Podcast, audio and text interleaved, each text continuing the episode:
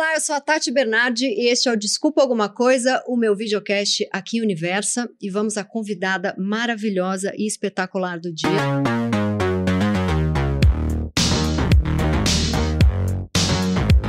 Ela é atriz, humorista, apresentadora, roteirista, empresária, showrunner, produtora, malha com Angélica, na vida real, malha bolsonarista nas redes sociais, me indica os melhores tratamentos de beleza, só que nela eles dão certo e em mim não. É a louquinha do projeto, é a rainha das comédias, inventou esse cabelo que hoje todo mundo tem, inventou esse jeito de falar que hoje todo humorista tem, demorou para ganhar dinheiro, mas quando ganhou, ela ganhou mesmo. Eu demorei, sigo demorando, ainda não ganhei. Ela é a belíssima e talentosíssima Ingrid Guimarães! Ei! Ai, gente, quer escrever o meu currículo? Vamos. Outro dia pediram me dar um O currículo. seu mandar- LinkedIn. Tu quer botar meu LinkedIn? Que Vamos. maravilhoso, Como gente. você se sente sabendo que o Brasil inteiro imita o seu cabelo e o seu jeito de falar? Mas imita? Não Imita. sabia. Você veio antes de Gisele com esse cabelo. Na verdade, eu, eu imitei Gisele. Eu lembro, Eu tenho que te Leandra. contar isso. Leandra, Leandra, Borges. Uh, Uh, eu me inspirei nela. Aí eu fui no Proença, que, que fez o cabelo dela. Que faz o meu. Ah, então, Proença. Um uma ano Proença. porque E falei, eu quero a não cor é igual dela. E tanto é que tem uma cena maravilhosa, Google aí, que tem essa cena na, na internet, que eu chamei ela para participar do programa, o quadro no Fantástico que eu tinha. Eu lembro. E eu chamava o cabelo dela de manto sagrado. Ficava esse manto sagrado. e aí a gente aí a gente botou o cabelo, ficou bem parecido. E depois que eu viciei nesse negócio de babyliss, minha filha. Aí foi. Agora eu, eu, eu fiz um filme que ele já assim, chega. Você vai ficar morena, vai fazer raba, vai fazer coque. Eu, tá, preciso mudar. Mas é a, mi- a minha persona, eu entendeu? amo aquele filme que você faz uma mulher mal-humorada. Amo. Como É, é, chama... Uma mulher para o meu Um namorado. homem, é, um namorado para minha mulher. É, eu amo. Esse filme é um filme argentino, que fez muito sucesso lá. A gente fez uma refilmagem o aqui, Domingos, com né? direção da Júlia Rezende, Sim, nossa, musa. amiga. E Domingos monta aí o último filme dele. E com Caco Ciocler. E é um personagem que eu sempre quis fazer, porque eu sempre tô muito rindo, muito carismática. Não, eu amo, você tá super eu não sorri o filme inteiro. É. E foi E incrível. você tá morena. Eu morena. Agora eu fiquei morena também. Eu tô um pouquinho, mas pra esse filme que eu fiz, eu fiz um filme de Natal agora, com Lázaro Ramos. Um family movie, Legal. que vai, vai estrear na Amazon em novembro. E aí eu também fiz uma coisa diferente. Fiz o rap, fiz um coca. A gente tenta mudar, mas a minha persona... Eu gosto tanto de Babyliss, que a minha filha, que tem um cabelo aqui, nasceu já com Babyliss per... Todo mundo pergunta, ela faz Babyliss? Não. Não, foi lá. Eu fiz tanto. Acho que eu fiz passou- tanto quando, ela, quando eu tava grávida dela, que eu fazia novela. O Babyliss dela é linda, perfeito. assim. Maravilhoso. Mas vamos à, à primeira pergunta para valer, que é a seguinte. Eu fico pensando que tem uma coisa em você, que tem em mim também, que é a coisa da gente ser a privilegiada raladora. A gente é branca num país racista. A gente tem e teve e tem uma família que apoiou a gente ser a doidinha do projeto, dos projetos artístico. Uhum. Mas a gente ralou que nem umas desgraçada para chegar onde chegou por milhares de razões. Não tinha artista na família, a gente não nasceu com o rostinho da protagonista da novela Porra. das oito, e a gente é workaholic. Sim. Como é ser uma privilegiada raladora no Brasil de hoje, em que, graças a Deus, todo o discurso da minoria está vindo à tona, principalmente na nossa bolha, né? Eu espero que isso fure aí as bolhas e não seja só a Flip que esteja preocupada com ter mais escritores pretos, não seja só o cinema que esteja preocupado em ter na, na sala de roteiro mais roteiristas pretos. Eu participei recentemente de um encontro de marketing e na publicidade não tá que nem nos nossos ambientes de cinema, só tinha branco. Foi uma coisa assustadora, assim. Mas aonde eu quero chegar é o seguinte: a gente deu muita entrevista, você enquanto famosa, eu enquanto me achando famosa, a gente deu entrevistas na vida dizendo, ah, ralei muito para chegar até aqui. E hoje em dia esse discurso dá um medo Dá. desse discurso. Eu tenho até medo hoje de contar a minha história. Então, eu tô travada com isso, porque eu tô travada também. porque o meu humor, ele sai muito desse lugar de eu contar meus perrengues. Uhum. Mas que perrengue a gente teve? Comparado, com o Comparado- perrengue de metade do Brasil. Exato. Total. A verdade, né, Tati, é que a gente não tinha contato com esse perrengue da metade do Brasil, né? Sim. Assim, no sentido de que a gente cresceu com pessoas brancas, com pessoas privilegiadas também. Eu sempre soube que eu era uma privilegiada. Primeiro, por nascer num- numa família que tinha um certo dinheiro e por nascer numa família que me apoiava na, na minha profissão e de Hum. ter dinheiro para me bancar um, um curso, para mudar para o Rio de Janeiro quando eu era mais nova. Mas isso não deixa, não desmerece a minha luta. É isso. A minha luta foi muito grande. Eu batalhei muito para estar tá aqui. Agora, quando eu começo a fazer um, uma parceria com o Lázaro Ramos, por exemplo, que eu estou grudada com ele, fazendo coisas com ele na Amazon, e vejo a história de vida dele, eu fico, às vezes, um pouco constrangida com a minha mesmo. Então. Eu falo, hum, fico contando uma, uma história que parece que é triste, mas não é, é né? Mas comparando com a dele ou com a mulher, principalmente que eu falo muito do papel da mulher no humor, né? Que é um humor sempre foi muito machista.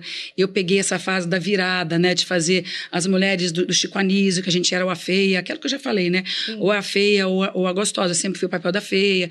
E a gente teve que mudar isso, papéis pequenos em novelas. Fora que a, mas quando você vai, por exemplo, não é nunca vista. Mas dizer, hoje em dia mudou, mas não era vista como Não é, e mesmo hoje, pro tipo de carreira que eu tenho, as coisas que eu conquistei por mim, escrevendo assim, eu sinto que eu não tenho um reconhecimento por uma certa classe de intelectuais, por exemplo, que eu caguei aos 50 anos, eu literalmente Tamo caguei, mas cagar. até pouco tempo atrás eu não cagava, que eu, que eu deveria, se fosse uma atriz dramática, que fez exatamente o que eu fiz. Uhum. Isso é uma coisa. Mas voltando ao papel, aí quando eu começo a ver, um, por exemplo, uma mulher comediante preta, eu falo, gente, realmente, eu não tenho nem o que dizer, porque já é um, é um buraco muito mais embaixo mesmo. Tanto é que essa série que eu tenho muito orgulho de ter feito, que é o Viver do, do Riso, assistam, gente, eu fiz um... É que eu fiz no, no Viva, que está no Globoplay, eu só entrevistei a Cacau Protaz. Não tinha comediante preta famosa que eu, as que eu queria entrevistar, muitas não queriam me dar entrevista, enfim. É isso, Tati. Eu acho que, por um lado, isso é muito bom, porque a gente reitera o lugar de, de privilégio que a gente tem mesmo, uhum. e privilégio de ter não passado, não, não ter passado fome, não ter agora. Eu fui virar lata a vida inteira, por um lado também. E também não vou desmerecer a minha história por isso. É isso. E tem uma coisa assim também, que você sai de Goiânia e chega no Rio, é meio parecido com sair do Tatuapé e chegar na, na Higienópolis ali para trabalhar. A gente se sente sempre Fora, fora, da festa. Fora da festa. Mesmo que você esteja na casa do, do Caetano Veloso, tocando violão Exato. com o Gil do lado, e você fala, tô na casa do Caetano Veloso. É, eu tô sempre Não adianta. Eu... isso, isso carrega com a gente. É, e por isso a gente vai pro humor. É lógico, e, mas eu, hoje, esse dia, eu penso assim, poxa, minha filha tá, eu juro que eu penso assim, minha filha passa muito pouco perrengue, como é que vai ser a criatividade a dela? minha filha já tem sotaque de escola de rico. Anananhé! eu falo, o que que é sotaque de escola de rico, que eu nunca tive esse negócio? Ah, minha filha já é bilíngue, já é filha de famoso, então eu penso assim, cara, é. quantos perrengues ela vai deixar deixar de, passar. E quantos perrengues me inspiraram para fazer humor e quantos perrengues me fizeram chegar aqui onde eu cheguei que eu falei ah é? Então agora eu vou provar. São coisas que vão te dando força para você querer provar alguma coisa nem que seja para você mesma. Mas eu travei eu te entendo tá muito difícil eu fiz toda a minha inadequação ser o, o, o, motivo pelo qual eu escrevo, eu e principalmente também, o humor. É. E um dia o Twitter me destruiu e falou: caguei pra sua trajetória porque você é branca. É, é, e sim. o pior de tudo é que eu travo porque eu acho que eu honro a minha trajetória, mas o Twitter estava certo também. É óbvio, se você for conversar com uma mulher preta na Ela mesma posição que mais. você mesma, sai no mesmo lugar, você vai falar, caramba. É. E, e, eu acho ótimo que a gente esteja entrando em contato, que a gente sempre soube disso e não entrava em contato com isso. A sim, verdade é essa. Sim. Então, é muito bom você entrar em contato com isso e reiterar que a gente tem uma reparação mesmo para fazer. E quando eu penso, Tati, que os meus filmes quantidade de poucos negros e negras que tiveram nos meus filmes até agora era uma coisa com a qual eu não pensava. Eu tenho vergonha. Uhum. Confesso mesmo, assim. Agora que eu tô, né, tô trabalhando muito com, com, com Lázaro e eu fico vendo o pensamento dele e, e, coisas que eu falo, meu Deus, como é que eu deixei passar? Uhum. Como é que eu deixei como passar? É de pernas pro ar, mundo. Como é que eu não pensei? Como é que ninguém pensou? Como é que ninguém falou? Como é que era algo, sabe? É, é, eu fico com vergonha. É isso, eu fico com vergonha. que eu Mas posso te dizer é isso. para chegar aqui, Não, certo? ralei muito. Inclusive, os filmes, eu demorei 20 anos para fazer cinema. Fazer cinema com, né, Demorou 20 para ganhar dinheiro? Demorei para ganhar. Olha, eu tive uma pequena sorte, porque eu fiz uma peça chamada Confissões de Adolescente. Bem. E eu ganhei, entrei a peça de graça, porque eu fazia um curso com o Domingos de Oliveira. E a peça foi um fenômeno. Se essa peça hoje existisse em época de internet, de Instagram, eu nem estaria aqui, Tati. Eu estaria morando numa ilha caimã, sei lá. Zilionárias. Milionária, mentira, eu estaria aqui total, mas eu tô brincando. eu tô dizendo. Aí eu fiz muito sucesso quando eu tinha 17 anos. E eu sempre tive um, pai e mamãe, eh, todo mundo é civil na minha casa. E meu pai dizia: guarda esse dinheiro, guarda esse dinheiro, fica em casa, guarda. Então eu tive essa organização, comprei um apartamentinho muito novinha. E depois ralei, ralei, ralei, mas eu tinha uma casa. Isso já é um privilégio Uhum. Super novinho. super novinha, você com 23 anos tem o seu apartamento, entendeu? Então, todas as vezes que eu ralava, que eu ficava sem grana, eu tinha Mas eu lembro quando você montou tinha um apartamento. Cócegas, que era tipo, você botou 200 reais, você me contou, do não é? 400. Vamos, Era- respeita. Não, você 200, e a 200, Lolo, a Lolo é. 200. 200. Mas assim, de, de confissões para cócegas foram, sei lá, 20 anos. Eu vivi de teatro até quase 30 anos de idade, só de teatro. Uhum. Numa época que teatro dava muito dinheiro. Hoje, hoje dá também, mas era uma época que não tinha internet, né? Sim. Entreguei a idade aqui agora. E em Não que momento você vai internet. pra TV? Você ficou só no teatro? Um- Eu fazia papéis muito pequenos, né, na, na- na televisão. Comecei no, no, no Chico Era amiga Anísio, doidinha. Amiga Louquinha, Piranha, é, empregada, secretária. E, eu, e e quando eu falo empregada, isso tudo também mudou, né? Porque hoje em dia tem vários papéis de empregada, secretária que são protagonistas, mas na época também não era. Uhum. E novela, papel muito pequeno, né? Fiz uma novela, papel muito pequeno. E aí não, não tinha um olhar. Para mulher que não era linda, que não era padrão, e comediante, a gente não tinha. Até essa coisa de as comediantes que vieram depois de mim, que hoje protagonizam novelas, é uma coisa nova. A comediante não protagonizava novela. Era a Cláudia Raia que fazia assim, algumas protagonistas que, que ia pelos dois lados, né? Uhum. Eu ganhei um personagem grande na televisão depois de, de Cócegas. Que o Cócegas bombou e eu e a Heloísa juntas oferecemos um projeto para Globo. Que era sobre Nova Direção. Nova direção, que ficou quatro anos e meio. E que assim, ninguém olhava para o projeto, ninguém olhava para o projeto, história maravilhosa. Aí um dia o Roberto Faria, que era o sogro da, da Heloísa, o pai do Mauro Farias, falou: estão todos os diretores reunidos aqui, aqueles caras que eu levei fitinha a vida inteira, que a gente Uhum. deixava fita, cassete na casinha deles, assim, descobria o endereço, deixava portão de link, fala para ele ver um- uma fita minha. Que hoje em dia você faz um negócio rapidinho em casa, Sei, né? já manda. já manda. Tinha que ter alguém para filmar, tinha que pagar a pessoa para filmar. E aí ele falou: estão todos aqui. Consegui que vocês entrassem. Saiu eu e o Lolo. Eu me lembro de eu ter parado no posto de gasolina e tido uma diarreia de nervoso. A Lolo me, me esperando no posto. E a gente entrou, ele falou: tudo bom, gente? Quero inventar duas meninas para vocês. Entrou nós duas, assim, cara, todas aquelas pessoas que eu quis trabalhar a vida inteira. Tudo sentadinho ali. Todos os diretores, desde os diretores mais artísticos até os diretores de comédia, até a gente mais importante do Globo estava lá. Vende. Começamos a vender o projeto. A Lolo falando pedras que a Lolo é muito boa, de- muito rápida, de piada. A Lolo de piada. E eu, porque a história de duas amigas, quando acabou, eles se olharam e falaram assim: ó, vamos fazer, né? Vamos fazer? Vamos fazer, a gente. Vamos fazer. Vamos rolar? fazer um programa só nosso. Então, assim, a, ge- a gente que inventou, a gente que escreveu, claro, tinha autores maravilhosos, mas era uma ideia que a gente teve num, num quarto de hotel, um dia viajando junto, enfim. Virou um grande Vocês sucesso. saíram dali. Cara, a gente só acreditou quando rolou. Eu me lembro que eu tinha uma fissura pela Penélope Charmosa. Eu falei, vão realizar os meus sonhos. Qual é o meu sonho? Eu quero ter o Fusquinha Rosa. Fusquinha Rosa virou um sucesso. Quatro anos e meio liderando um horário que era depois do, do Fantástico. Sim, Aquilo ali. Era genial. A gente chamou o, Lu- o Luiz Miranda, que a gente tinha visto no, no teatro, que ninguém conhecia. Aí o, o Luiz Carlos Torinho, que já faleceu. Era uma toalha ali. Sabe, alegria. Hoje eu olho para trás, eu falei, privilégio é isso. Você conseguir ter o seu próprio projeto autoral. E hoje eu fico pensando, cara, assim, tudo que eu fiz que não era meu autoral, foi muito pior do que as coisas que eu fiz que eram minhas, sabe? Mas por que você acha que colocou menos energia? Ou só porque o seu texto é melhor mesmo? E acho que a gente, a gente cria melhor pra gente mesmo. A gente, tem, a gente que trabalha com embocadura, comédia, você sabe é. disso. Tanto é que os seus personagens, mesmo que o que outra atriz faça, é meio Tati, né? Uhum, total, total. É, então, assim, a gente tem uma persona, né? O comediante, ele tem uma persona. A gente, a nosso humor nasce da nossa persona torta. Uhum, Nem comediante é normal, tá? Esquece. esquece. Eu entrevistei 90. Não tinha um que contou assim, sou uma, era uma boa aluna, eu era um ótimo filho, nenhum, era tudo torto. Me achava, não tinha nenhuma Tudo questão torto, com o meu tudo corpo. Tudo torto. Tudo. Tudo torto, família que não. Uma diferença que a família não conseguia entender, algum um DTH, TD, olha lá, de- isso é um eu TDAH. tenho, eu tenho. TDAH. TDAH, um- uma coisa, um, um, des- um- um desconcerto, um- pessoas que se sentiam fora do padrão, Uhum. de alguma maneira. E você se sentia assim, novinha? A vida inteira, imagina, mas desde que eu nasci, porque eu tenho assim, Goiânia, família tradicional, estava em colégio de freira, minha irmã é melhor aluna, Bailarinas. bailarina, a outra irmã fofa, melhor aluna, e eu era. Eu nunca fui boa aluna, nunca me, me dei bem com as Mas já era, freiras. já era, fazia piada, já entretia a família. Entretia, mas por sobrevivência mesmo. Mas aí é o que eu falo que entra a grande diferença, né? Pais que tiveram olhar. O, o maior privilégio para mim não é nem dinheiro, quer dizer, óbvio que o dinheiro faz toda a diferença, né? Gostamos muito. Poxa, não, você ter, poder mudar para o Rio, poder pagar um curso para um filho, é outra coisa. Mas o fato do olhar, meu pai, eu, eu dava tudo errado. Era balé, era ruim. Piano, eu era ruim. Eu acabei na flauta doce. A minha mãe fala isso até hoje. Ela fala, Ingrid, lembra da flauta doce? Foi a última tentativa.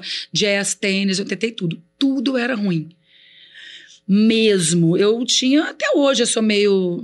Às vezes eu falo, gente, como é que eu cheguei até aqui? Que eu sou pessoa desligada, não decoro as coisas, eu sou meio. Enfim. E aí, uma vez, meu pai falou, Ingrid, de teatro. Aí eu pensei, gente, aí eu tava, ficava brincando de, teatro sozinha. Aí a dona da escola de balé viu eu brincando de teatro sozinha e falou, cara, de repente, se botasse ela para apresentar tinha, os balés. Tinha algum teatro bom lá? O Teatro Goiânia, que até hoje tem, Uhum. e tinha a, a grande apresentação. aula, aula de teatro legal Não, lá. Goiânia não é uma não é uma cidade que tem como tem um monte de lugar, Minas, tem o Teatro Galpão, não tem uma cultura de teatro, né? Uhum. É, não tem, não existe muito. Né? Tem essa coisa da música sertaneja, claro que tem uma, uma coisa de rock lá, mas não era. E tinha essa coisa do balé, da dança, uma coisa tradicional, do- da menina, boa menina, que Da tocava piano, moça. da boa moça. Aí eu tinha aula de crochê na, na escola. E aí eu não me adaptava. Um dia essa mulher que eu cito sempre, ela, Tia Glaci, que até eu fiz um filme agora com a Tata Werneck, que vai, que vai estrear, que eu filmei em Goiás, eu consegui falar de Goiás, Que legal. que eu botei o nome de uma das personagens, Glaci, em homenagem a ela. Que ela olhou e falou, gente, já que né, não estamos dando certo em nada aqui, se você apresentasse o balé da cidade? Que a minha irmã era do corpo de baile. Aí eu falei, que legal. Aí botaram um- uma coisa, respeitava. Aí eu me senti que tinha um lugar para mim, que eu acho que a vida na- nada mais é do que a gente encontrar o nosso lugar. Que, maravilhoso. Mesmo que esse lugar outra pessoa não tenha encontrado, porque a gente fica catando o lugar que outra pessoa já encontrou. Uhum. Às vezes o teu é só o teu. Mas para descobrir isso, né, Tati? É o quê? Não, 20 e anos de tem terapia. uma coisa que, assim, não só você teve que se descobrir atriz, como você teve que se descobrir uma atriz específica. Por isso que é. Que, eu- que eu, eu, no meu micromundo, eu me. Eu, eu, eu sinto que tem uma semelhança, que é. Não só aquele monte de amiga minha que virou tudo médica, dentista, advogada, arquiteta, e eu queria ser escritora e aquilo já era esquisito. Eu não fui escrever livro, romance, é, da- na- numa linguagem muito cheia de rococó, De mocinha. lírica. De mocinha. É o mais lírico. Eu faço, eu escrevo de um jeito que tem uma marca minha, assim. Total. E você é uma atriz que tem uma marca sua. Você faz, né? Por isso que o seu trabalho autoral é o que se destaca mais. Então, além disso, ainda teve, dentro de uma profissão que já é esquisita, você ainda foi a esquisita da profissão esquisita.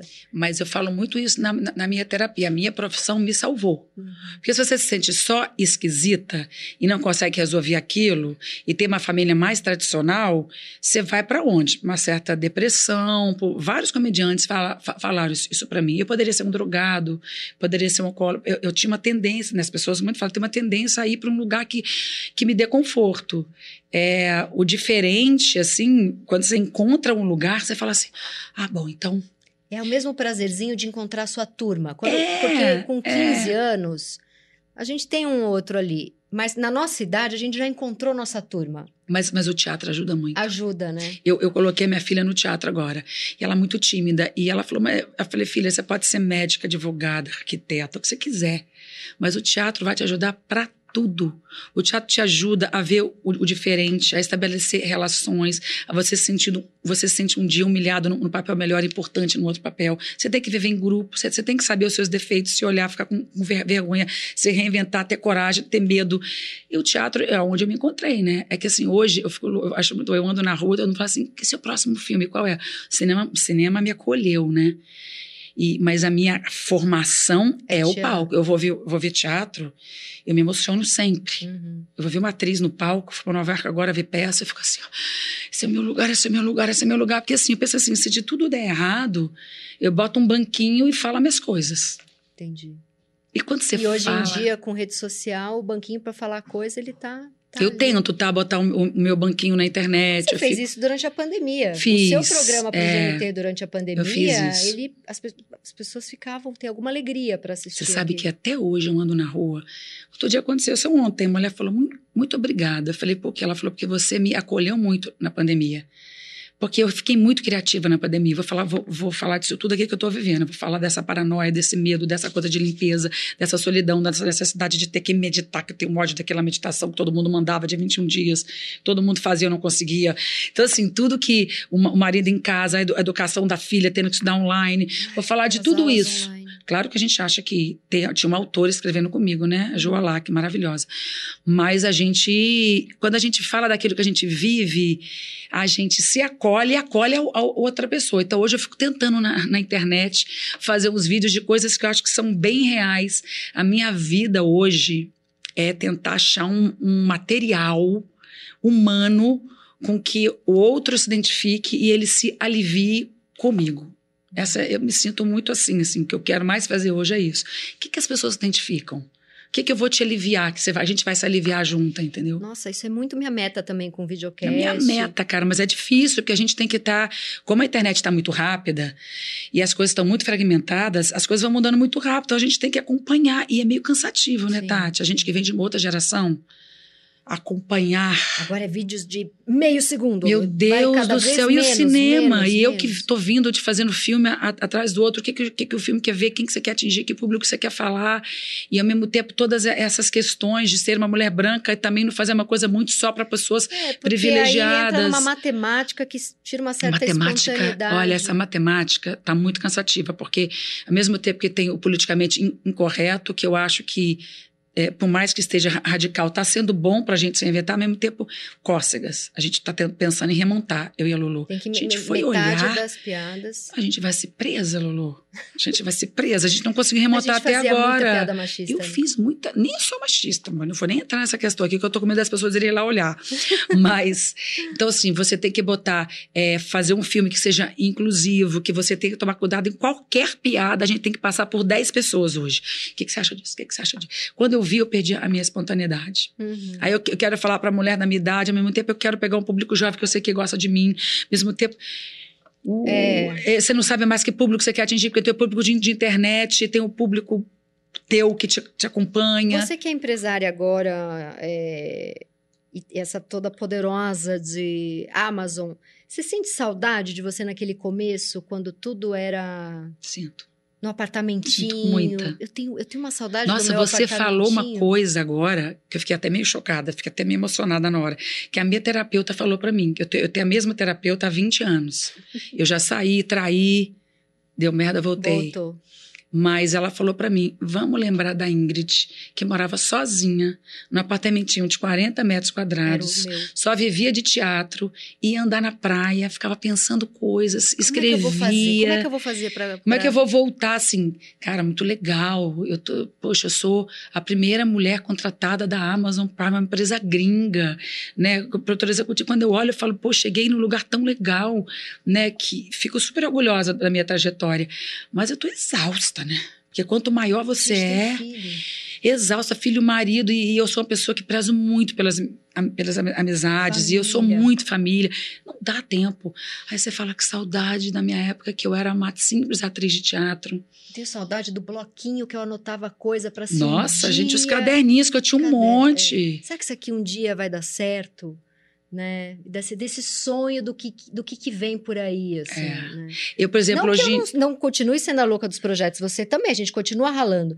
Mas tinha uma, uma coisa de uma vida Uma- muito de começo. Uma vida pura, Purinha. uma vida onde a gente era muito mais sensível às coisas. Agora a gente está bem sempre atolada. Então eu tenho certeza que passam coisas que eu não, não percebo. Uhum. E hoje em dia, é, a gente, quando a gente vai atingindo esse, esse lugar de que a gente é dona de si, eu me sinto hoje, às vezes, muito mais produtora do que autora. Eu não tô, Isso. tô sem tempo para escrever. É isso, eu tô sem tempo pra escrever. Esse filme que eu fiz com a Tata Werneck, que estreia no, no final do ano, eu vou fazer agora a minha pro- propagandinha aqui, Faça. que é um filme sobre a minha história um pouco, a história da minha família, né? É, que, que eu filmei em Goiás. Eu fiz uma mulher muito parecida com a minha mãe. Eu faço uma mulher que mora em Goiás, no interior de Goiás. São duas irmãs e uma é aquela desencontrada que engatinhou para trás, que é a Tatá, que foi morar no Rio e negou essa essa menina, essa família tradicional que a gente está falando. você faz uma, uma Eu faço a tradicional, mãe, e a Tatá faz a filha mais irmã mais nova. Vocês são irmãs. Somos irmãs. Que foi para o Rio tentar uma vida porque não se adaptava naquela vida tradicional. E aí elas voltam e vão atrás. A mãe. Aí tem uma, uma questão que eu acho muito legal, que tem a ver com a nossa idade também. Tô te botando na minha idade, tá sentindo? Fica chateada, não. Fica Não, chateada, tamo- não, é mesma, Tati. É a mesma, mesma, Mesma geração. Que é o seguinte: nossos pais também estão envelhecendo. A gente daqui a pouco vai cuidar dos nossos pais, né? Uhum. Então tem um- um- uma questão no filme que é quem vai ficar com a mãe. Ela cuidou da mãe a vida inteira, agora você nunca cuidou. Quem é que fica essa responsabilidade? E uma hora a mãe some, é tipo um Thelma e Luísa com um final bom, Uhum. que elas vão atrás dessa mãe. E as duas irmãs vão se reaproximando. Eu quis fazer um filme de irmã porque eu sou muito ligada nas minhas irmãs. Mas esse filme eu tive que. es- Foi no meio da, da, da pandemia. Autores maravilhosos comigo, sem eles eu não conseguiria, mas o filme eu voltei a escrever. É, é um prazer. né? E voltei a relembrar coisas das minhas tias, da minha mãe. Olha, vou falar uma coisa pra você, Tati. Como a pandemia não podia fazer, exercer muito papel de produtora, eu lembro que assim, às vezes eu passava o dia inteiro escrevendo. Eu falei, meu Deus, que prazer que, Que prazer. eu tenho. Que prazer É voltar às porque- minhas origens. É porque é onde a gente começou. Hoje eu me sinto uma produtora. Essa coisa da Amazon foi uma, uma responsa tão grande. E eu sou aquela pessoa assim, agora eu vou fazer valer isso aqui. Eu já apresentei reality show, querida, É verdade. que vai estrear agora em setembro, de signos, que é super legal. Muito legal. Muito legal essa ideia. Um match de casal através de signos. Então, assim, imagina, nunca apresentei o reality show. Já fui estudar reality show, ver reality show, estudar signo, escrevi sketches para passar no meio do negócio. Aquilo te domina. Claro. Não é o teu negócio, não é o meu projeto, mas eu boto a mão em todos os projetos. Claro. Aí fiz um filme de Natal agora, junto com o filme que eu fiz com a Tatá, que era mais o meu. Pro... Tô com dois. Então, quando você vê, você fala assim. Ok, maneira onde eu tô. Obrigada, Senhor, mas cadê o Cadê lugar que eu dei esse primeiro livro? Cadê o bloquinho? Hum. Eu tenho medo de perder, sabia? Eu tenho medo de Eu perder. tenho medo da gente já ter perdido. Para, Para, Tati. perdeu não. Pelo amor de Deus, Agora, gente. você tem uma coisa... Será que a gente já perdeu, não perdeu, Tati? Não, perdeu não. Agora, você tem uma coisa assim... Mas sabe o que acontece a gente perder? A gente para tudo, ju- junta um dinheiro, para tudo. Eu vou juntar 100 reais. não, mas... E eu acho que você tem uma coisa que, que, eu, que eu tenho, que é assim, quando eu não tô trabalhando, eu tô com a minha filha, e quando eu não tô com a minha filha, eu tô trabalhando. Então, que hora entra o ócio? Porque assim, eu tenho uma culpa de, de não estar trabalhando, eu tenho uma culpa de não estar com ela. Que é eu porque a sua fico- filha é muito pequena ainda. É, É, a minha filha hoje tem 13 anos, eu não tenho mais tanta culpa. já melhora. Pelo Você contrário, até assim. pegou um cachorro neném porque ficou carente peguei, que ela fiquei cresceu. muito carente de bebê. Eu Eh, tem um sei. lado que eu falo, meu Deus do céu. Cadê neném? Fui visitar o filho da, da Cláudia Raia outro dia, eu falei, meu Deus, o Eu vi a neném. sua cara nas fotos, você tava assim. Não, eu, eu, eu neném. me, me apego na filha de todos os amigos. Mas, ao mesmo tempo, ela já quer viajar com, com as amigas. Entendeu? Ela já quer, ela já, já fica, ela já acostumou a ficar sem mim. Mas aí que tem ela, tem a minha família, que é muito, a gente é muito unida. Aí tem a casa. Aí tem, tem esse tempo pro ócio mais. A gente não tem. É. A gente tem que pensar muito nisso. Que é uma coisa até que a Mônica fala, que eu acho muito, muito legal. A gente foi educada para produzir, né, Tati? Foi. E a gente tem muito orgulho disso. De que a gente chegou onde a gente chegou, que a gente passou todas as coisas do, preconceito contra a mulher, contra a mulher que serve, mulher, mulher comediante. A gente tem esse orgulho, a gente fala disso nos podcasts. Quando eu falo do que eu cheguei, eu falei, que legal. Mas é exaustivo. É. Você não vive exausta? Eu vivo exausta, eu Vive vivo à beira do exausta. burnout, eu vivo com. Eu tenho sempre uma gripe que tá pra chegar, que Eu tô sempre eu tô sempre procurando alguma coisa terapêutica, eu faço com 30 tipos de Eu massagem. também. Aí eu tento meditar, eu não consigo. Também não consigo. Aí eu acabo um trabalho, eu acabo um trabalho, eu tô no chão. tô no chão. E aí, quando eu tenho um problema no trabalho, aquilo me envolve de uma maneira. A nossa geração é maravilhosa, que a gente botou o pé na porta e foi. E tá muito mais fácil agora que estão dando mais voz pra gente. Sim. Mas a gente construiu uma vida absolutamente exaustiva. E, E às vezes eu encontro uma pessoa assim, uma amiga, ou até a minha irmã mais um velha. só e Não, tá a minha irmã ótimo. mais velha, que ela era uma fodona, passou em primeiro lugar no vestibular, na, entrou na faculdade, largou tudo, cuidou dos filhos, tem um casamento feliz, tem uma vida tranquila. Ou eu encontro uma amiga minha da escola, tem uma amiga minha que surfa, que tem uma vida calma, aí você vê que a pessoa fala mais calma que você, né? A pessoa tem um tempinho dela, Sim. ela E assim... você conta um negócio, a pessoa fica assim te a olhando. pessoa fala que legal, bacana, como é que você tá, Ingrid? Eu falo assim, gente, eu tô acelerado, eu tenho que ficar calma. Não, aí você olha pra pessoa e fala, como é que eu acelero ela em 2.0? Porque esse jeito dela falar já tá me irritando. Ou você fica agoniada por ela, mas eu tenho inveja hoje. Mas assim, o que, que Eu você tem inveja? Eu tenho inveja de pessoas que levam a vida de maneira tranquila e degusta. Sim, eu também tenho. Degusta um alimento. E que não tá Degusta. de- deprimidíssima, porque a vida dela, se fosse a minha, eu acharia uma merda. Exatamente. É, porque assim, Exatamente. tipo, a usura que você malha de manhã e trabalha duas horas em algum lugar e depois, sei lá, vê- eu acho uma merda. Mas eu acho que Mas eu acho ver- a minha, mas eu tô com medo de ter um piripaque. Exatamente. A gente não queria estar na vida dessas pessoas, não é isso. Mas eu acho também que a gente. E eu tô com umas coisas agora também que eu esqueço que eu tava falando. Eu ia falar um negócio agora que eu esqueci completamente. Ah, lembrei. Que tem isso, né? Teve Covid, no meu caso tem menopausa, e eu dou uns brancos. Eu falo. Eu tava falando com a Tati. Mas eu acho que tem uma coisa com a gente também, que a gente é um- muito mais sensível. Eu claramente sou mais sensível que um monte de gente que eu conheço às coisas do mundo. Uhum, Então, por exemplo, a, a pandemia eu sofria com cada coisa de cada pessoa. uhum.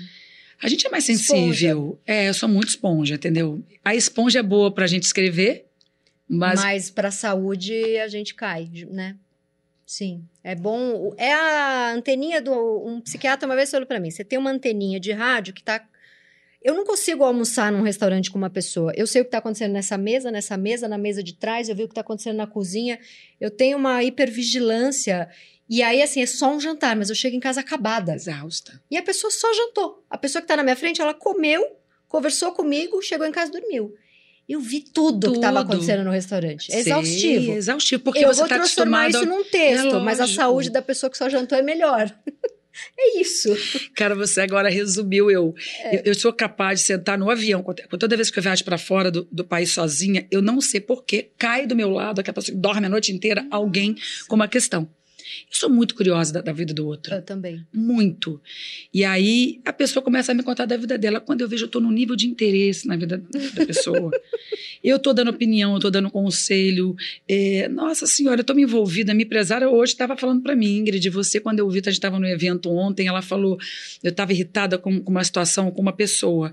E aí eu estava irritada com a pessoa, a pessoa, de irritada com a pessoa, a pessoa veio ao meu lado e me contou uma história triste. Uma história difícil. Eu, de irritada, Já virou. eu virei assim, eu vou ajudar essa pessoa. eu fiquei com pena dessa pessoa. Eu tava, aí a minha empresária falou: você, do nada eu te vi olhando, andando para trás e já resolvendo a vida da pessoa. que ainda é impossível, eu sou Pega- canceriana. É, você vai resolvendo o problema dos Que outros. signo chato. É. Quando eu vejo, eu tô assim, já quero ser amiga da pessoa, já troquei telefone. A gente se envolve com o outro. Sim, é eu sou cansativo. envolvida com o outro. É cansativo pra caceta. Mas eu queria entender, você chegou de Goiânia no Rio de Janeiro e como foi a chegada? Você chegou Ruim, né? ruim. Foi ruim. É apenas isso. Você chega numa escola e, no meu caso, Você era uma chegou escola sozinha? meio de patricinha.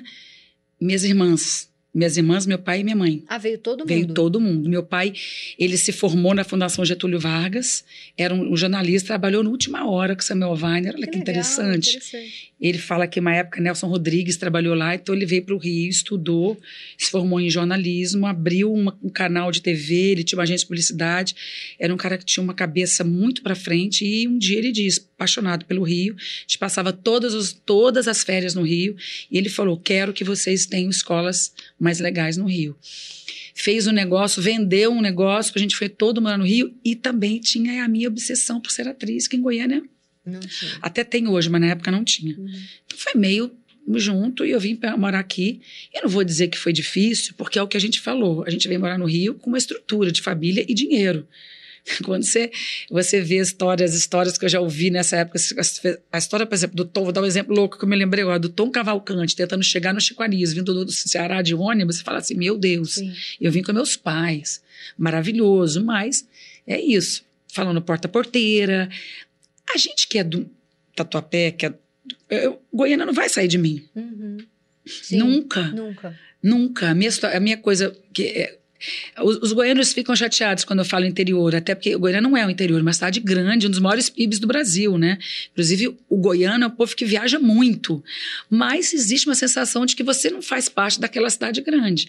Então, muito bullying na escola. Acho que a minha mãe também me botou numa escola que era uma escola muito de é, menininha Patricinha. Patricinha do Rio de Janeiro, não era muito a minha cara. Tinha bullying.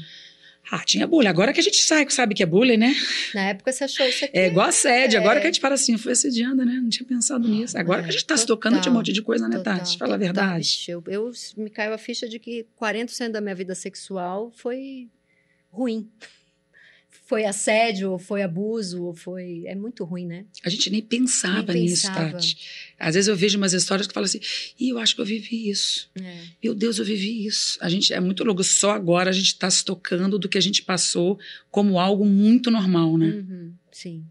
Mas aí, mas para começar é, a vida de atriz no Rio, o, o, o, o Rio te recebeu? Muito porque... não, muito não. O Rio é. Parece que São, São Paulo, eu acho que como é uma cidade que tem todo tipo de gente, todo o Brasil, eu sinto que São Paulo recebe melhor, né? Uhum. Não tem tanta gente paulista, tem muito paulista, mas tem gente do Brasil inteiro. O Rio tem uma coisa um pouco metida nesse uma, sentido, uma né? bolha, né? Uma tem uma panelinha que é dificílima de entrar. E eu tinha, assim, meu, o meu, meu primeiro aniversário foram duas meninas, nunca vou me esquecer disso na escola. Porque é isso, assim, tem uma coisa meio que diz que vai e não vai. Uhum. Que, que Goiânia, amor, Goiânia é o contrário. O povo vai que vai. O povo vai, o povo é educado, o povo confirma. Tem uma coisa muito que eu falo no filme, né? Vizinho é primo, primo é irmão. Uhum. Tem uma coisa muito bolinho em cima da mesa e uhum. as meninas de minhas amigas de infância de Goiânia são até hoje minhas amigas de infância. Né? A gente é amiga e irmã até hoje. Então, o Rio de Janeiro. Você demo, eu demorei para entrar, assim. Onde eu, eu, onde eu Quando entrou? Quando eu entrei mais. Eu, aí eu tentei entrar naquela fila do tablado, que era dificílimo na época, não consegui. Aí entrei, fiquei num, numa turma alternativa de pessoas mais velhas, que eu era tipo médicos, pessoas que iam fazer teatro para melhorar a timidez. Eu entrei criança, assim, com 13 anos, nessa turma que eu nunca tinha vaga, que foi ótimo para mim, que fazia todas as filhas deles. Mas o meu pai tinha essa coisa, vamos fazer curso, vamos fazer curso. Aí eu fazia, eu fiz desde Oswaldo Montenegro, fui até Menestrel, até uma coisinha no jornal, que ele falou, esse cara é muito bom, Domingo de Oliveira. Aí eu fui fazer um curso Domingo de Oliveira lá na Tijuca, e aí, quando acabou o curso, ele me chamou para fazer confissão de, de adolescente. Legal. Aí foi, essa foi a primeira grande virada. A primeira grande virada, porque. E que momento foi assim a grande virada da sua vida? Agora eu cheguei, agora eu aconteci. Acho que é Cócegas, né? Foi cara? o Cócegas. O Cócegas, Cócegas... Foi, foi mais importante do que quando você virou a rainha da comédia no cinema? É que foi antes, né? Não, mas Foi em antes. termos de virada de vida, assim, analisando... Cara, eu acho que assim, é, se você passasse as coisas mais importantes da minha, minha vida, é virar protagonista de um filme de, de milhões de espectadores com 37 anos, 38 anos, amamentando um bebê de três, né, porque eu não quis Meses. perder meses, eu não quis perder o filme, então a Marisa Leão me esperou e, e ela falou, mas você tem que voltar com três meses, voltei com a primeira mãe primeiro filho, bico rachado, amamentação que deu meio errado, fazendo a minha primeira protagonista, um filme complexo sobre uma mulher que goza num país que naquela época não se falava muito de orgasmo. Bombou, né? Um negócio bombou. Aquilo ali foi muito importante para mim, muito. porque eu sei o esforço que eu fiz de conseguir uma protagonista, porque agora a Pires negou, depois de fazer um monte de papel pequeno em cinema, o cinema é outro lugar muito fechado, né? Uhum. O cinema é de turma. Sim. E aí eu tô, tentei furar aquela bolha, nunca furei, nunca furei, nunca furei. Furei por um acaso, porque ela negou e a Marisa Leão gostava de mim, e o Paulo Cursino e o Marcelo Sabá, que eram os autores que escreviam para mim no, no, teatro, e me indicaram e resolveram me botar Tá. meio, era meio chamada de a zebra. Hum. Ah, ela não é protagonista de novela, ela não é a, a atriz linda da Globo, ela, vamos fazer aqui um... Então, assim, isso foi uma virada na minha Nossa, carreira. E hoje virada, eu sou, lembro. assim, quando eu olho, assim, esse ano, é, me, me ligaram outro dia, Ingrid, a gente quer convidar você para ser homenageado no Festival de Gramado pela sua contribuição ao cinema nacional.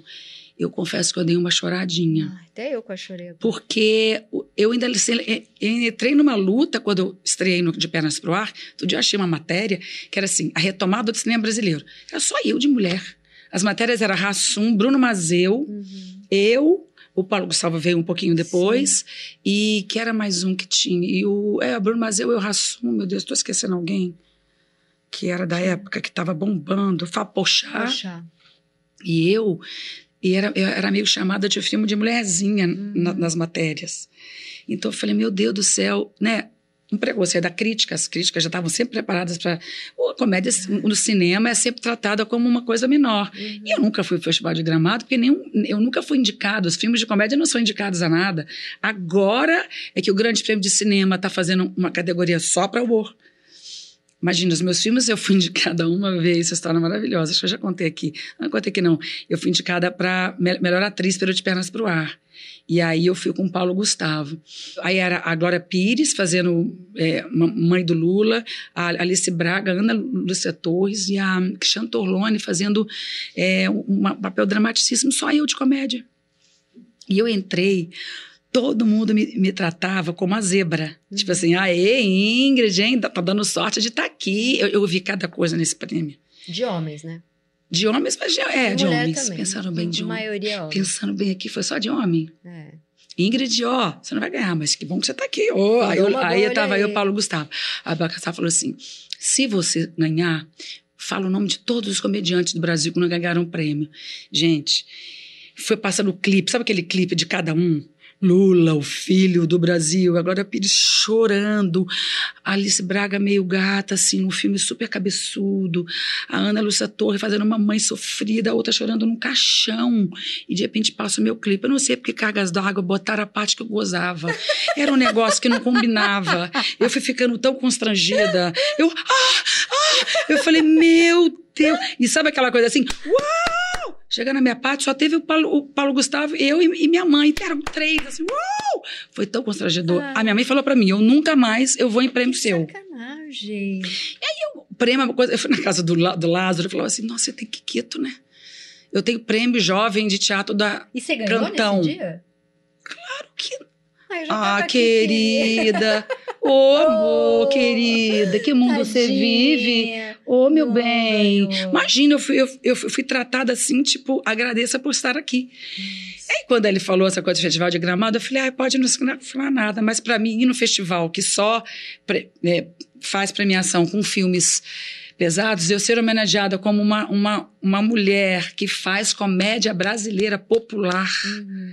que é uma coisa que eu tenho muito orgulho, eu acho que é um passo, assim, sabe? Sim. A, gente tava falando no camarim da coisa agora ou nunca, né? O agora ou nunca mais forte pra você veio com 30, 40 ou 50?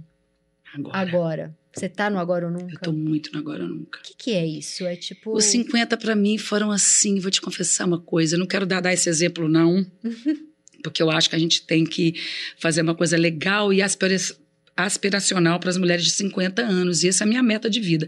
Mas eu comecei a sofrer com a virada dos 50 com 48. Porque você faz assim, eu já conquistei um monte de coisa, já tive filho, já tenho um casamento de 18 anos, e aí você a sua pele já não é mais a mesma, você já está mais cansada, você pensa quantos anos eu tenho ainda de vida jovem, aí você começa a ver que os seus papéis que você fazia antes você não pode fazer mais, aí você entra numa crise de que assim, estou trabalhando muito, deveria estar aproveitando mais a vida. É eu Eu perdi um amigo banheiro? meu de 42 anos que estava no auge, morreu de Covid, um monte de gente morreu de Covid, eu estou aproveitando a vida? Vixe, Será você que só trabalhar, eu colei no meu trabalho como a minha persona? Será que isso é felicidade? Será que isso é alegria? Quanto tempo eu fico com a minha família? Quanto tempo eu fico. Fiquei, será que eu perdi tempo? É, uma, uma- é tudo. E aí vem um inferno, que quando eu chegar lá em cima, vai ser a primeira coisa que eu vou questionar. Que é a A menopausa. segunda, né? A primeira é por que, que os filhos morrem antes dos pais. E a segunda é por que, que a menopausa não foi para o homem? É. Sacanagem, Mereceu. gente.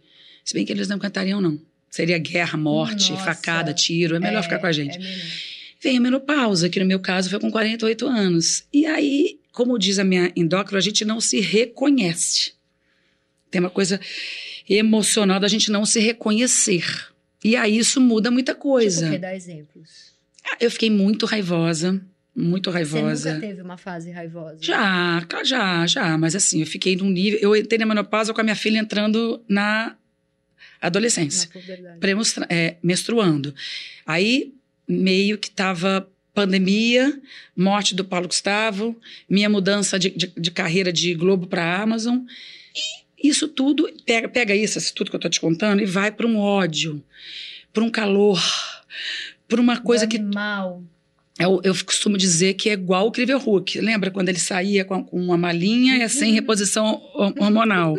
Vai ficando verde, é o Incrível Hulk. Uhum. E aí é uma coisa que você vira uma outra pessoa. Você vira uma pessoa agressiva, impaciente, que dorme menos, que tem calores, que tem menos paciência para tudo, que tem menos li libido, mas calma, mulheres. Existe a reposição hormonal, existe um monte de coisa.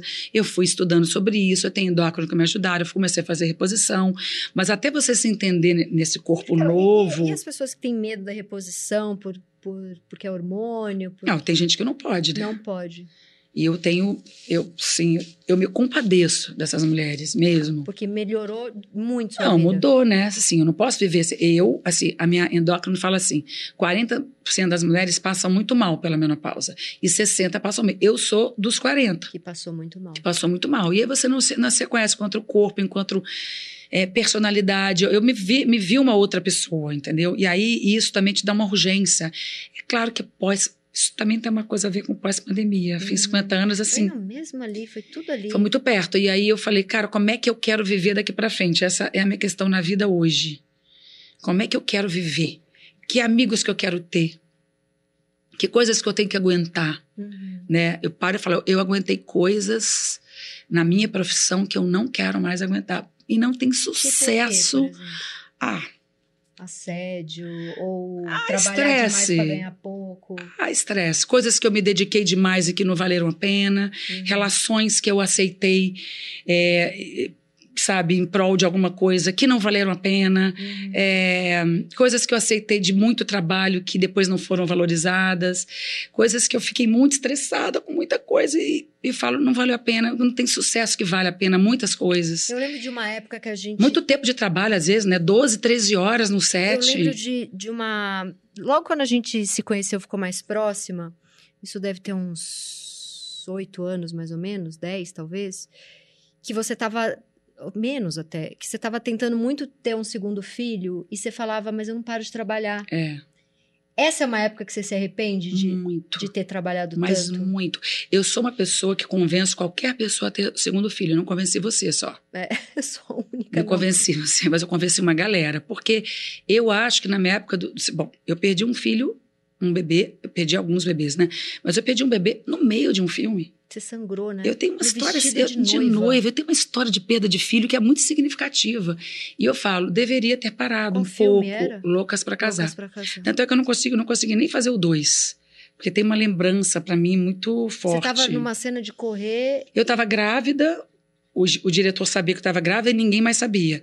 E aí eu fui tendo que fazer cenas, que tinham cenas que eu ficava pendurada, só eu era pendurada e as outras atrizes não eram. Elas falavam, por que a Ingrid só é pendurada? eu fiquei tentando me, me, poupar, mas assim, não, não, teve nada a ver com o fato de eu ter trabalhado muito. Eu perdi por má formação. Uhum. Mas até você se convencer disso, Tati, você se culpa o tempo inteiro. E aí eu penso assim, eu estava no auge, né? Eu tinha conseguido o meu sonho, que era fazer protagonista de cinema. Então eu não, eu não queria parar. E eu trabalhei grávida da Clara até oito meses fazendo uma, uma novela e foi super tranquilo, mas eu não tinha. Eu tava com 40 Você anos, tinha 38. né? É, não, eu tive 36 quando eu fiquei grávida. Uma mulher de 40 anos é uma mulher de 40 anos, gente. Sim. Então, assim, eu me arrependo de não ter baixado a minha bola na época, de não ter negado algumas coisas, porque a gente que ralou muito para chegar onde a gente chegou. Não quer, não quer perder. Eu falo, eu não vou perder essa chance, não. Eu ser protagonista de cinema. É a minha hora, tava no auge, de pernas para fazendo muito sucesso, e muita gente me oferecendo roteiro. Eu falei, não vou parar, não vou parar, não vou parar. E eu não me arrependo do, do sucesso que eu fiz, porque eu amo trabalhar, eu sou viciada em trabalho. Mas eu penso, se eu tivesse talvez baixado a bola, energeticamente. Muito, muito Essa é uma questão que eu já resolvi, né? Fiz com muita, eu fiz constelação familiar, trabalhei muito processo terapêutico de não ter, porque minhas irmãs, bom, fiz um filme sobre irmã agora, muito por isso, Você assim. queria essa, uma coisa maior, porque a sua Eu casa. sou muito tinha... grudada nas minhas irmãs, né? Acho que irmão é uma coisa muito boa. E a minha filha outro dia falou para mim, mãe, eu nunca vou ser tia. E olha que a minha irmã mais nova tem uma filha que é da idade da minha, elas estudam na mesma sala, elas fazem tudo junto. Ela tem uma irmã. Mas enfim, é, um é uma coisa resolvida, mas eu esse equilíbrio de vida pessoal com o, o trabalho é algo que eu acho que eu não soube fazer bem. Uhum. Mas ao mesmo tempo eu, eu tenho tanto prazer de estar trabalhando, para mim eu esqueço que é trabalho, tá, Tati? Eu esqueço, eu sou tão feliz. Mas aos 50 eu penso, como é que eu quero envelhecer? Qual, onde vou, o- a grande questão para mim dos 50 anos é agora eu vou gastar o meu tempo com o quê e com quem? De amizade, de relações, de trabalho, de tudo. E essa é uma questão filosófica profunda. Profunda, profunda. E tem uma outra questão filosófica muito profunda que eu vou te perguntar, que é se você teve muito medo de sair da Globo. Muito. Dá muito medo. Quanto tempo? 19. 19. E eu não fui da leva, fui saída. Uhum. Porque a leva, fu- fui saída, é assim, ah, todo mundo tá saindo, tá, vambora, galera, todo mundo junto. É. Eu ainda peguei aquela leva antes, Sim. que eles ainda queriam que eu ficasse. Eu fiquei muito na dúvida, porque a Globo é uma mãe, né, Tati? Sim. Você sabe disso, Eu né? fiquei 14, 13 anos. Eu fiquei 19. É. E eu fui muito feliz, eu não tenho nada Você para falar. muita coisa legal. Muita coisa legal, eu meio que encontrei a minha turma ali, eu não fui Você sacaneada. deu uma chorada no dia que você falou? Nossa senhora, para mim foi muito difícil sair. Muito difícil. É, A sorte que eu tenho, assim, é uma, uma mãe e uma empresária aquariana, Uhum. que são pessoas que têm personalidade muito forte. E eu tinha vontade de fazer cinema, né? Streaming, séries, é, uma situação até financeira melhor. E era uma vontade única, assim. Eu ia ser louca se eu, se eu negasse ir para um streaming. E eu, mesmo assim foi difícil, porque aquele desapego, né? Você pega lá a demissão, você olha aquelas pessoas. Eu fiquei até, falei, gente, esse ano, eu fiquei no nível, eu não vou mais participar do hoje, é um novo dia. Mas isso é porque eu sou canceriana, Tati, eu sou muito Você apegada. apega, é todo mundo família. Mas eu não, eu, não, eu, não me, eu não me ah, mas tem arrependo, porta não. aberta também, se um dia... Fiz questão. é, Fiz questão de sair assim, bonita, porque fui muito feliz e pretendo voltar um dia Sim. também. Mas é uma decisão, difícil. é, né? Aquela Mas estamos indo bem, né? Estamos indo bem onde, onde você tá, tá tudo fluindo muito bem. Eu acho que é outra coisa que você dá com, com envelhecer. O principal motivo foi mudar, Uhum. Fazer coisa nova, conhecer gente experimentar, nova. coisa gente nova, uma oportunidade de estar no mundo inteiro, né? Vou fazer um filme agora de Natal que vai para o mundo inteiro. É, Minhas incrível. amigas que moram fora, É incrível. né? Você conhece pessoas de, de, de outros países, é muito legal. E numa outra posição também, muito bacana. Visão de ser ouvida, né? Sim, incrível. Ser ouvida parece pouco, mas É, é uma, mas é, mulher teve que lutar muito pra isso, né? Vamos pro maravilhoso quadro Me Engana Que Eu Posto, que é o momento que a gente vai descobrir que você mentiu alguma coisa. Hum, hum. Já sei, já tem uma boa aqui. Deixa aqui comigo, que é o seguinte. Eu acho que é mentira que você vai deixar de ser workaholic um dia. Pode ser, viu, Tatiana? É Tatiane, tá? É um pouco mais Tatiane, bregue. pode ser. Mas olha, o importante é tentar.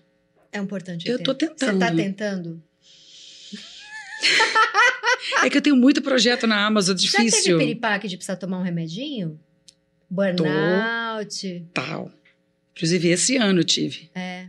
Mas de Esse ano. ansiedade ou de tristeza? De sair de um processo de trabalho muito é, é, é, estressante e, e ansiedade.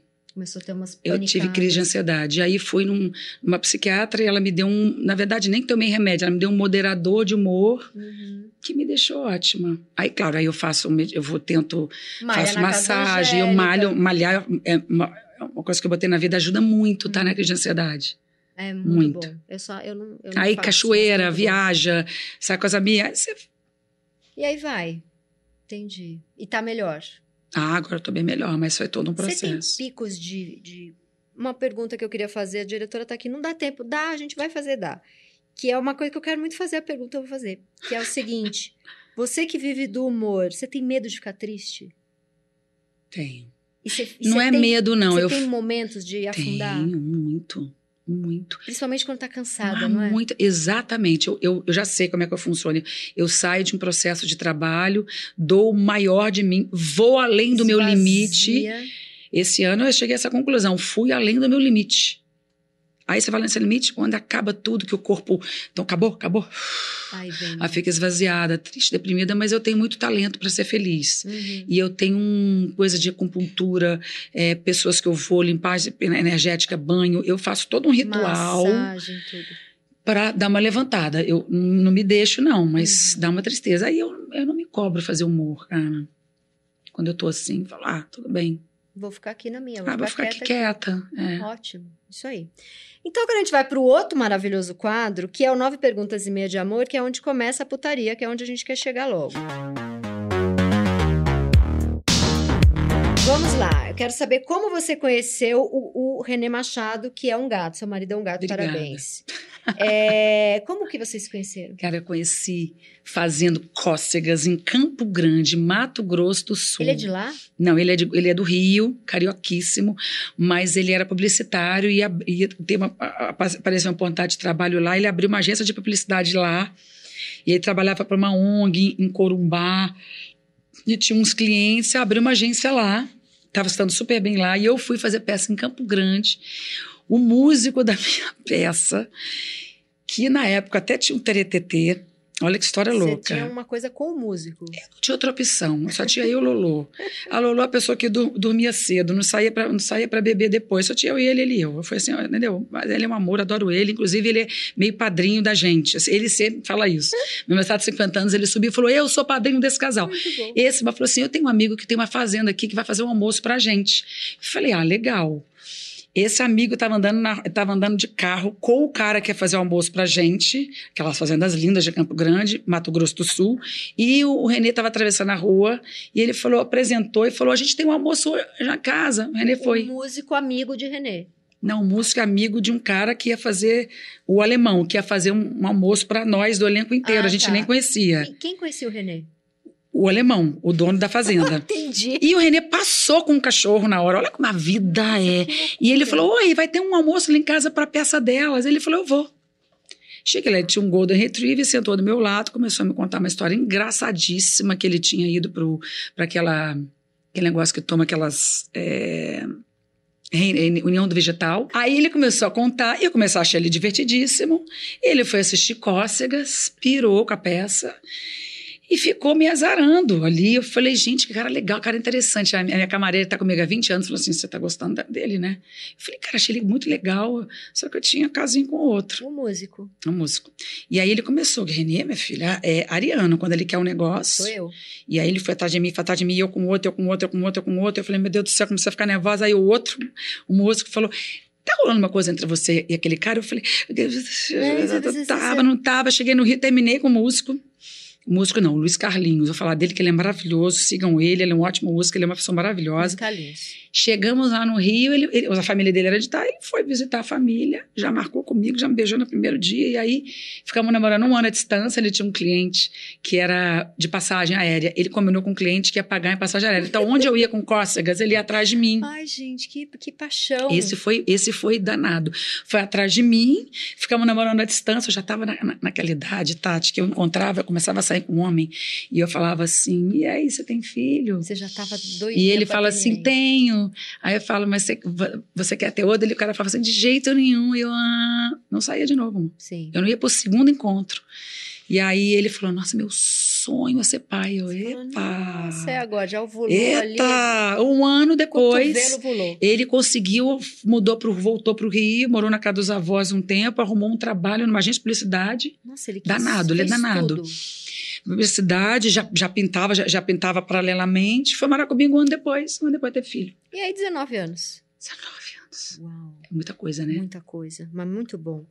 E você me parece ser uma pessoa que é que se cobra muito, que é difícil com você, mas que é muito fácil nos relacionamentos. É isso? Sim, de quase, de homem ou de, ou de amigo? Que dividir. com amiga ela não é tão fácil.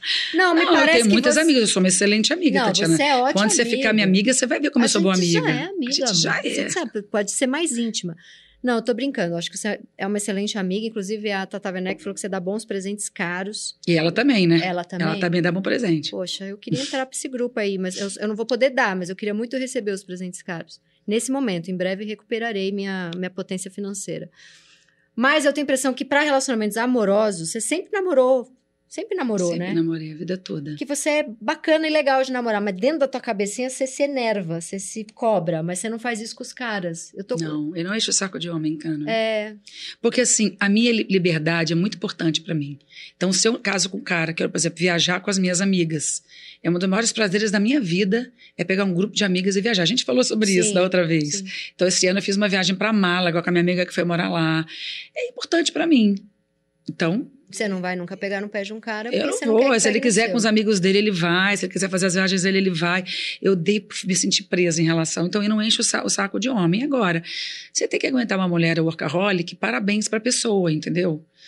Como eu, não, é- não deve ser fácil, Tati. Hum. Então, eu fico muito compadecida também com Ele o fato. fica, né? eu- o René fica carente? Ele trabalha muito também, né? Ele agora tem uma casa de arte chamada Casa Arlete, que é incrível. Ele é workaholiczinho também. Mas nada como a mim, né, Tatiana? Tatiane. Eu sou uma workaholic doida. Aí ele fala, ele ó, enche, tá ele semana, enche às vezes, tá ele enche. me Eu me sinto, mim. eu me sinto sempre em débito. É, com eu ele, com a minha filha, com a minha família, com meus Eu amigos. também. É um inferno se débito. assim.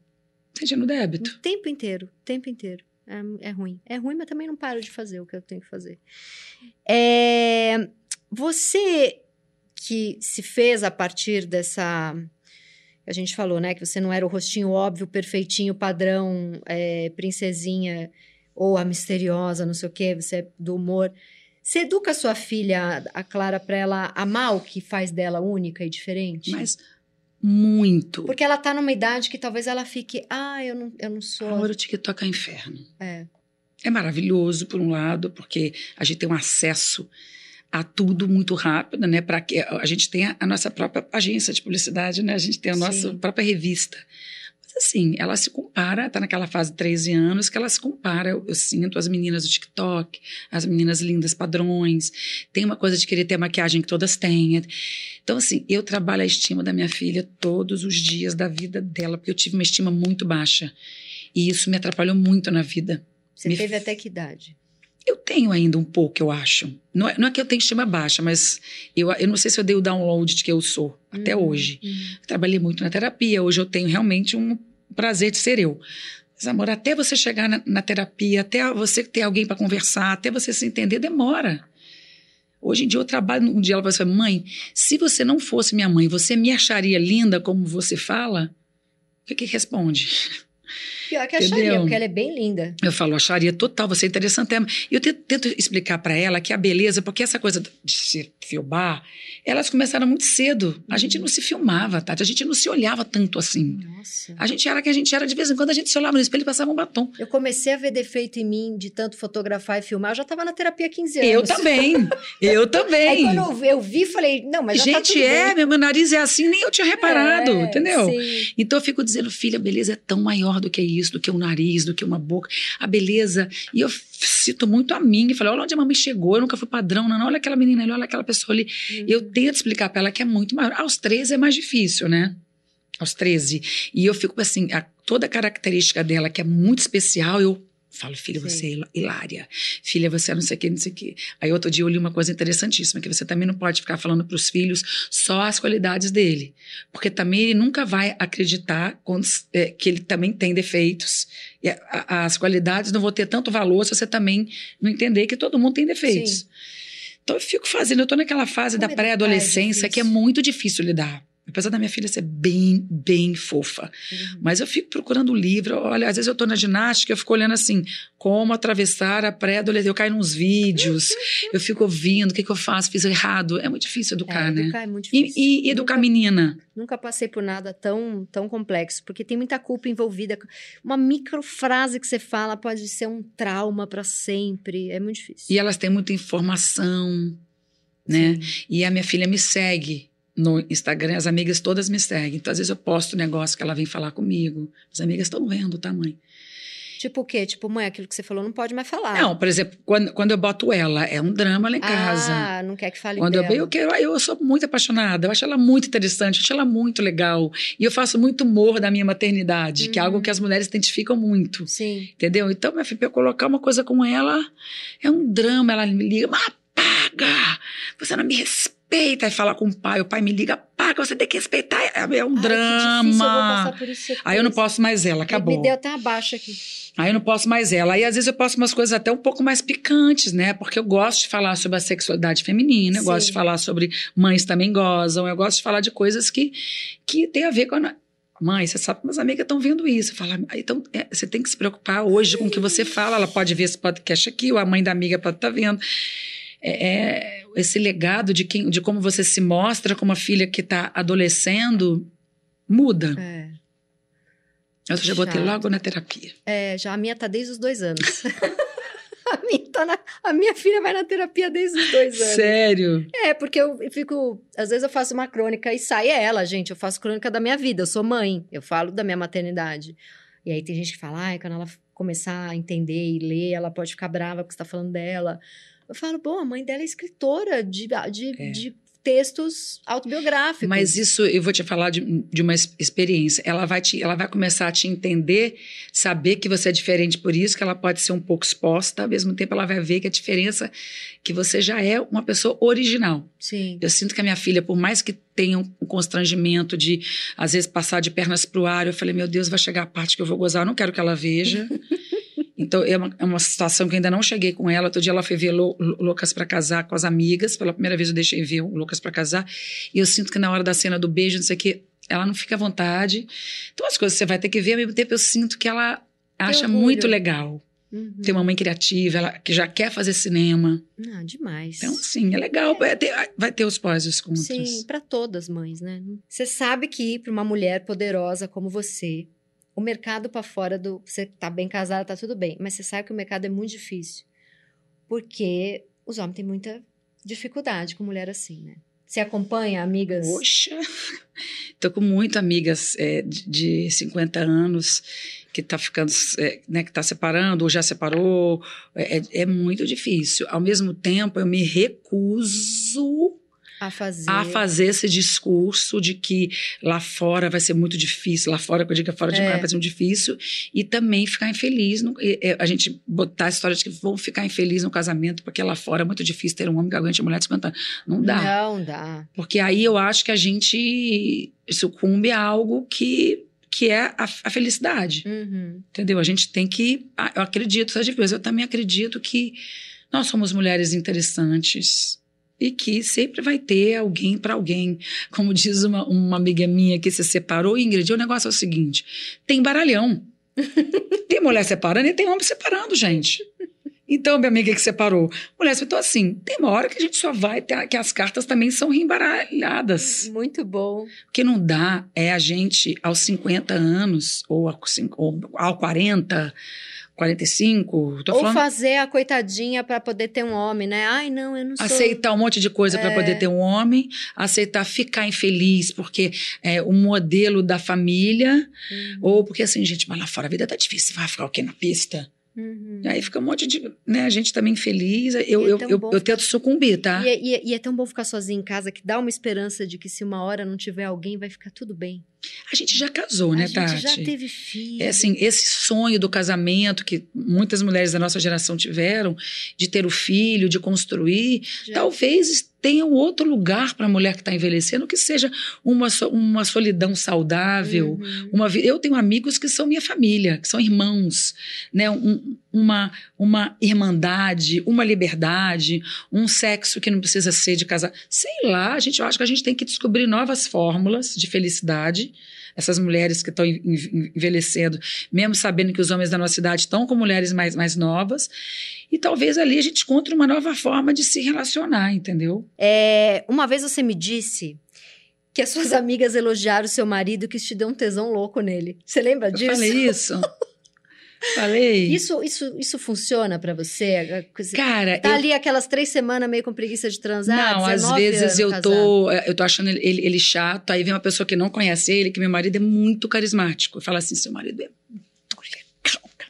Que falo, é, né? Legal, né? Ele é legal. legal, marido é bem legal. Aí a pessoa vai embora E outra coisa, já... o marido é, é- é artista plástico, que é uma profissão muito sexy. Muito sexy. Então, às vezes eu tô com ra- raivinha, aí eu vou lá no ateliê, que ele tem essa casa de artes que é incrível. Ele tá pintando quadro foda. Eu falo, nossa, que legal. Que homem sexy É. é esse? Aí tem pa paradinho umas três meninas falo, olhando. "Hum, Hum, acho que hoje tem, hein? É muito bom. Pronto, respondeu. Também tô, tô correndo aqui. É, você que é workaholic, tem essa cabeça que não para. O que, que você precisa fazer para dar uma relaxadinha, para poder conseguir fazer um sexozinho? Porque a gente precisa estar relaxada para transar, né? viajar, Viajar, levar a irmã para cuidar da sua é, filha. viajar, passar um final de semana em algum lugar que, que é, final de semana mais tranquilo, sem trabalho, Uhum. né? É, rir, né? CBD, Rir junto, né? rir junto. Sair para jantar, beber. Eu adoro beber, né? Beber, relaxar, rir junto, né? Porque a gente vai perdendo a capacidade de rir junto, né? Sim. Com essa coisa de ficar tão estressado o tempo todo, né? Essa é outra coisa que há de se pensar na vida, né? Muito bom, muito bom. O que, que um homem faz que te brocha na hora? Tipo, se fosse um primeiro date, você levanta e vai embora. Tanta coisa. Sentado numa mesa. Primeiro date, tá jantando, o cara falou. Homem machista, preconceituoso, mas machista, pre- preconceituoso e muito egocêntrico. Uhum. Sabe aquele que só fala dele? Sei. Morro de preguiça. E gente sem humor, né? É horrível. Eu não Não consigo. entende ironia. Aí você faz uma piada, você fala alguma coisa. É E que há tanto tempo que eu não tô na pista que, na verdade, eu tô, de, eu tô fora de forma, né? Tá fora de forma, mas Forma lembra de- bem como funcionava. Sei que lembras. Aí agora assim, ó, a nona pergunta que é mais importante do programa que é: Malhando com Angélica, Grazi e Carol Dickman, não rolou uma vontade assim de explorar um lado seu? De mulher? É, Não, não ali, né? que eu fico vendo ali vocês quatro, falo, gente, é muita Eu sou, beleza. não, e eu sou muito guerreira, né? Porque assim, existe eu que sou uma mulher interessante, existe a Grazi Massafera. É, ela é foda. Entendeu? Você malha com uma mulher linda, né? Angélica. Sim. Mas eu não tô nem aí. Eu nunca tive comparação de beleza com nenhuma amiga minha. Eu sempre tive amiga bonita. Eu não tenho competição. Eu cresci com irmã, né? Eu não tenho essa bobeira de, de Sim, competição, de não. entrar. Você, você É, assim, eu, bem ali. pode ser que um dia, sim, isso aconteça. Eu não tenho nenhum tipo de... Eu acho que a gente tem que experimentar. Então não. Não, Não ali, não né? apertou a bunda da Angélica ainda. Não, imagina. Tá ali é tão fo- amizade, fofoca, outra Boa. coisa. Ela é o máximo, E né? é toda mulher que ama homem também, né? Sim, verdade, não rolou. Meia pergunta. Hoje, com 50 anos, eu me acho mais Interessante. boa. Tá, tá bem, Bem mais também. interessante. Tá gata também. Eu sou muito mais bonita, né? Se você for olhar lá atrás, querida, é uma ação que subiu num O nível. que que rolou? O que que você fez aí? Olha, Eu, não, Eu não- fiz eu não uma ciru- conheci você vamos lá, eu fiz uma cirurgia de prognatismo quando eu tinha 19 O anos. que, que era o queixo? Eu era o queixo para frente, que isso mudou a minha vida. Então, era uma, uma- isso é uma coisa muito complicada. Quem tem prognatismo sabe. Eu faço, falo muito isso porque muita gente que é prognata me liga, manda mensagem, me pede opinião. Eu falo, faça a cirurgia, faça a cirurgia. O cara mais incrível, doutor Ricardo Cruz, que faz- fez a minha cirurgia, morreu de Covid. Então, é algo que, assim, que meu, meu coração partiu. Eu operei com 19 anos. Então, isso mudou a minha estima E é uma cirurgia. sei, é na minha época foram seis horas de cirurgia, um mês sem falar, com a boca amarrada. Hoje parece que tá mais simples. Então foi uma coisa que mudou minha vida. Eu tinha um problema de acne que eu resolvi com ro- Roacutan, fui uma das primeiras pessoas a tomar Roacutan. E daí eu me tornei uma pessoa extremamente vaidosa. Eu sou uma pessoa vaidosa.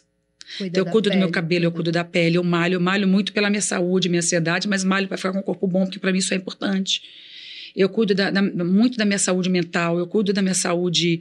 Sou paranoica, né? Quero viver muito, gente. Uhum, Minha avó tá com 100 anos. Que linda. Eu quero viver muito. Então eu sou vaidosa, amor. Eu quero me vestir bem. eu isso tudo faz bem. Eu, eu trabalho a minha estima. Resumindo, ela ganhou dinheiro. Isso se faz com dinheiro também. Não, eu tô brincando. Isso é verdade. Não adianta não mentir é- que não é. é. O dinheiro ajuda muito. Sim, sim. E agora a gente vai para o último quadro e ela vai- não vai perder o voo. O último quadro é o periguete, que é quando a gente dá a dica de alguma coisa que está assistindo, que viu no cinema, que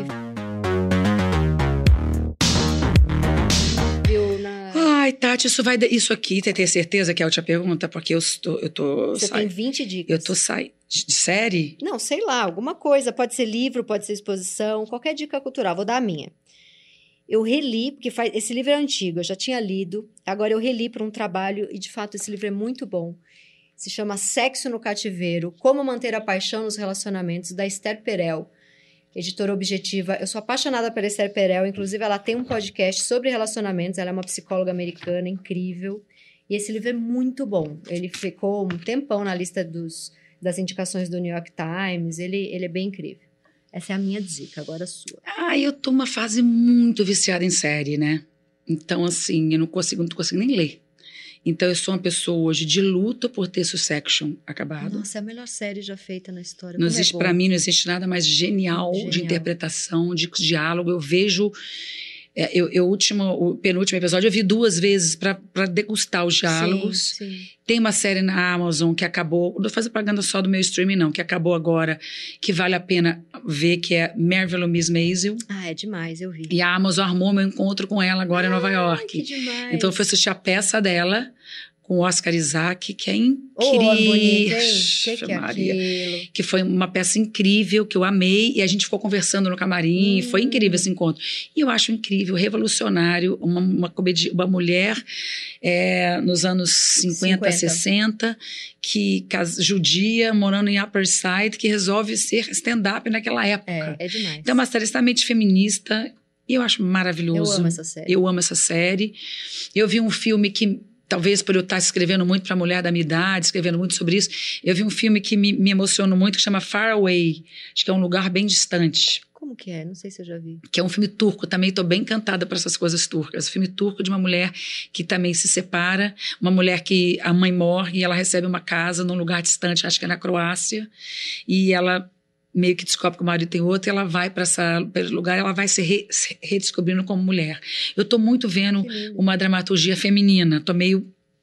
Tem uma outra série turca que é sobre constelação familiar, que é algo que eu adoro, que eu Você já. tá na fase coisas turcas? Você- Eu sou turca, né? Ah, mas, mas você Mentira, eu não sou turca, eu sou, eu sou de- síria, eu sou, tenho, a minha avó é síria libanesa. Mas você acabou de voltar de alguma viagem? Não, eu tô vendo conteúdos femininos por Entendi. estar escrevendo Uhum. coisas para mulher, eu tô vendo muito conteúdo feminino. O único conteúdo mais masculino que eu vi foi o Succession. Uhum. Eu tomei e essa série é uma série é, turca sobre mulheres, sobre você já fez constelação familiar? Fiz. Então, que fala sobre constelação familiar, que é maravilhosa.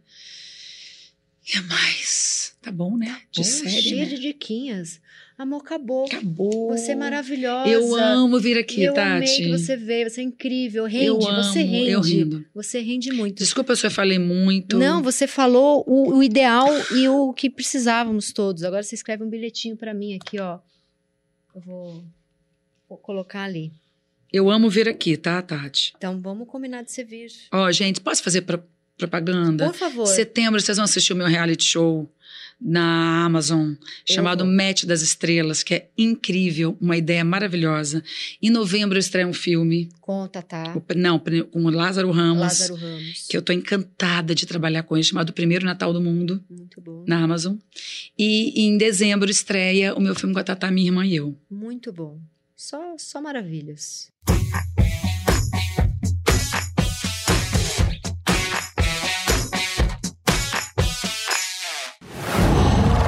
Qual?